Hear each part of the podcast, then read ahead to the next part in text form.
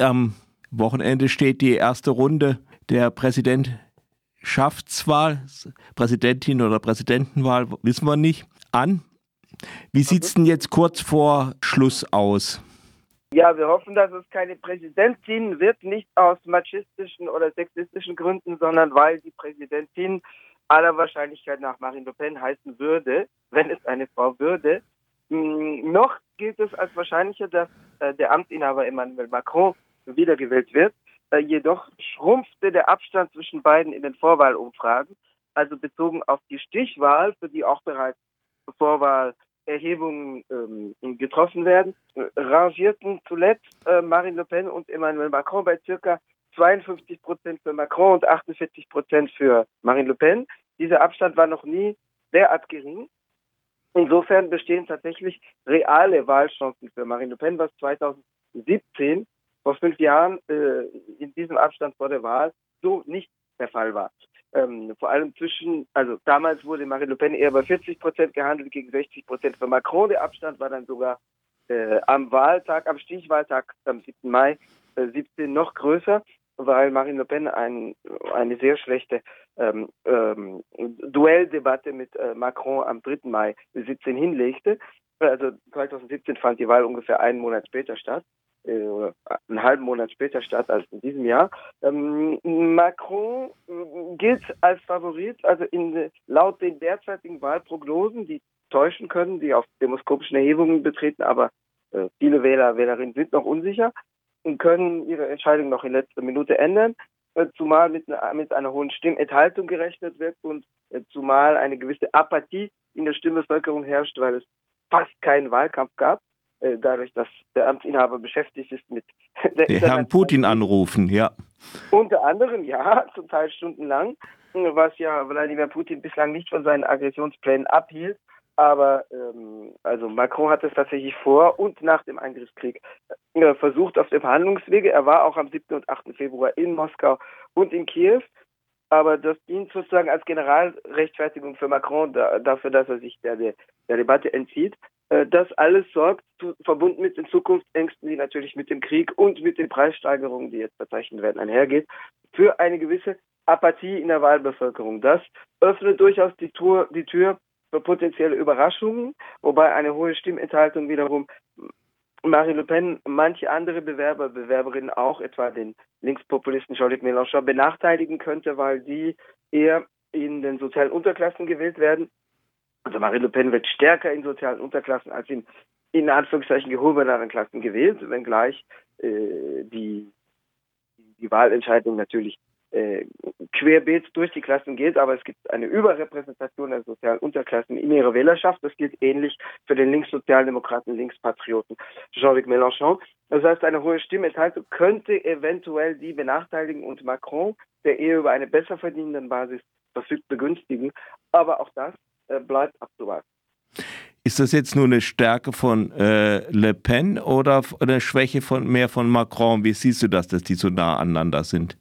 Die Stärke der extremen Rechten besteht ja immer auf der Schwäche des Angebots äh, der anderen, historisch. Mhm. Ähm, ähm, also Macron ist insofern nicht schwach, als er über eine solide Basis im, in der politischen Mitte, das heißt bei den besser situierten und relativ zu, mit der gesellschaftlichen Situation relativ, relativ zufriedenen verfügt. Nur äh, ist diese Basis keine gesellschaftliche Mehrheit, sondern eine relevante Minderheit. Ähm, natürlich äh, die, die, die, äh, die Absorption seiner, seiner Aktivität, seiner Aufmerksamkeit durch die internationale Krise, die in gewisser Weise verständlich ist, sorgt dafür, dass er äh, nicht in einer aktiven Wahlkampagne präsent ist. Seine Unterstützer, Unterstützerinnen waren zum Teil sogar frustriert. Die wollten mit Prospekten auf die Straße wollten eine Veranstaltung machen, dann gab es aber keine. Mm, das heißt, Macron betreibt de facto nur eine Wahlkampagne von oben, das heißt aus dem Amt heraus und durch die Medienpräsenz, äh, die sehr stark war, die jetzt äh, in den letzten zehn Tagen relativiert wurde, dadurch, dass der Gesetzgeber vorschreibt, dass in den 14 Tagen vor dem Wahlgang eine strikte Äquivalenz in der, ähm, in der Medienpräsenzzeit der Kandidaten, Kandidatinnen, der insgesamt zwölf, bestehen muss. Äh, das heißt, alle müssen gleich lang zu Wort kommen in den, mhm. äh, in den äh, jedenfalls in den öffentlich-rechtlichen Medien. Das wird kontrolliert. Insofern hat das jetzt Macrons Medienpräsenz etwas gedämpft in den letzten Tagen, aber davor war er sehr präsent, aber in seiner Funktion als Amtsinhaber. Das kommt ihm natürlich auch insofern entgegen, als er ja eher ein Programm, das weiter so anbietet, das heißt mhm. äh, nicht angreift äh, im Wahlkampf aus seiner Position als Amtsinhaber heraus ähm, und weil er äh, ja tatsächlich die gesellschaftlichen, die bestehenden Ungleichheiten eher zementieren als äh, bekämpfen oder beseitigen will. Es gab jetzt aber doch ein Wahlmeeting, ein einziges, eine einzige Großveranstaltung, bei der er auftrat. Also 2016, 17, als er äh, nicht als Amtsinhaber, sondern als Herausforderer antrat. Beziehungsweise auch nicht als Herausforderer, weil der Amtsinhaber trat damals nicht zu seiner Wiederwahl an. François Hollande verzichtete ja im Dezember 2016 auf ein Wiederantritt 2017. Aber Macron war einer von mehreren Kandidaten, Kandidatinnen um den Posten und äh, kandidierte nicht aus einer Regierungsposition heraus. Er war Minister, trat aber im Herbst 2016 vom Ministerposten zurück, beziehungsweise im Spätsommer 2016. Dieses Mal äh, tritt er aus einer anderen Position an. Er machte jetzt aber eine, damals mehrere, jetzt eine Wahlkampfveranstaltung am vorigen Wochenende, am Samstag, in der äh, La Défense Arena. Das ist ein für normalerweise für Rugby-Spiele und andere Sportveranstaltungen bestimmter Saal zwischen dem Pariser Geschäftsviertel La Défense, wo die Banken und Konzernsitze zum Großteil mhm, angesiedelt sind. Mhm, und mhm. Da ist er nah dran, ja. Der, der Raum fasst, die Räumlichkeiten fassen 30.000 bis 40.000 Sitzplätze. Also bei Spielen eher 30.000, bei anderen Veranstaltungen gehen bis zu 40.000 rein.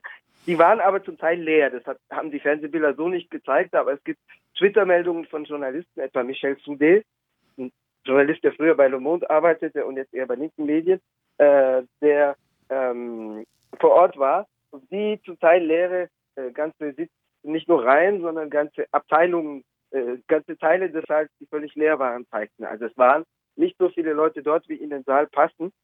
Bei äh, dieser Veranstaltung deklinierte Macron nochmals sein Programm durch. Er stellte oder er ließ am 17. März tatsächlich ein ein Minimalprogramm vorstellen, weil ohne, ganz ohne Programm kann man ja nicht in eine Wahl ziehen. Wobei er tatsächlich in dem Vorwahl, ja, in dem Wahlprogramm äh, mehrere Sachen deutlich nach vorne rückte, die äh, eher Wähler und Wählerinnen abschrecken können als anziehen, außer in den äh, besser situierten Kreisen, etwa beim Rententhema. Es gab ja einen Versuch einer, also einer Rentenreform in Anführungszeichen, Reform natürlich im regressiven Sinne, wie unter allen Regierungen der vergangenen Periode. Ähm, in seiner Amtszeit diese Reform kam nicht zustande, weil äh, nicht wegen der Streiks, die auch äh, massiv sich dagegen richteten im Winter 2019-20. Ähm, die gewerkschaftliche Seite hätte sich aber nicht durchsetzen können, weil die Streiks waren real in der Schlussphase am Abbröckeln, aber es kam dann die Corona-Pandemie dazwischen. Das heißt, durch die, durch die, durch den Beginn der Pandemie. Ja, ja, was hat er jetzt tun? Was will er nun machen? Ja, ist, was er ankündigt, ist schlimmer sogar, weil die, äh, die damalige Reform 2019-20 hätte ein Mindesteintrittsalter, ein gesetzliches Eintrittsalter von 64 vorgesehen. Jetzt kündigt er 65 an, also noch drüber. Das bedeutet auch nicht, dass alle dann mit 65 in Rente gingen, sondern das bedeutet, wer vor 65 in Rente ging, wenn das das gesetzliche Alter wäre, äh, kann, muss mit Strafabzügen rechnen. Das heißt, darf gar nicht ohne, ohne Finanz, finanzielle Strafen in Rente. Ähm, also er sagt dann noch, auf dem Verhandlungswege kann man dann bestimmte besonders hart arbeitende, körperlich hart arbeitende Berufsgruppen aufnehmen. Das wäre dann Verhandlungssache. Mhm. äh, der Rest bleibt wolkig weil die, es gibt ja zwei Parameter mindestens, zwei Stellschrauben. Das eine ist das Alter, da trifft eine Ankündigung und die übertrifft noch die Reformpläne von 2019. Ja, ja, fast deutsche Verhältnisse. Ja, weil dazu kämen die Beitragsjahre, das sind derzeit 42,5, aber das könnte angehoben werden, etwa auf 44. Das heißt, äh, das ist keine Ankündigung einer Verbesserung. Er tat noch zwei andere Ankündigungen. Ähm, die eine wurde inzwischen wieder relativiert, aber in einer Weise, wo man, dass man gar nicht mehr weiß, was nun eigentlich Sache ist. Er kündigte an, dass Bezieher, Bezieherin der französischen Sozialhilfe, also des RSA, äh, künftig 15 bis 20 Wochenstunden gemeinnützige Arbeit oder andere Arbeitsstunden leisten sollten, als Gegenleistung für die Sozialhilfe, die ja bislang zwar also, äh, unter Einkommensbedingungen gestellt wurde, also dass, dass, kein Einkommen da sein äh, durfte, aber die, die nicht an Pflichten gebunden war, sondern die ein Rechtsanspruch war. Zuletzt kündigte Macron allerdings an, äh, um, um das zu relativieren, weil es negative Auswirkungen der öffentlichen Meinung hatte. Er sagte, nein, nein, ich bin nicht für Sklaverei. So waren seine Worte. Die Arbeitsstunden werden mit dem gesetzlichen Mindestlohn entlohnt werden. Das klingt dann allerdings nicht mehr nach Gegenleistung, sondern nach einer Vermittlung in Teilzeitarbeitsplätze und einer Kombination aus Teilzeitarbeit und Sozialhilfe, die damit kombiniert wird. Das heißt, die Ankündigungen sind ein bisschen fluktuierend ein bisschen schwankend.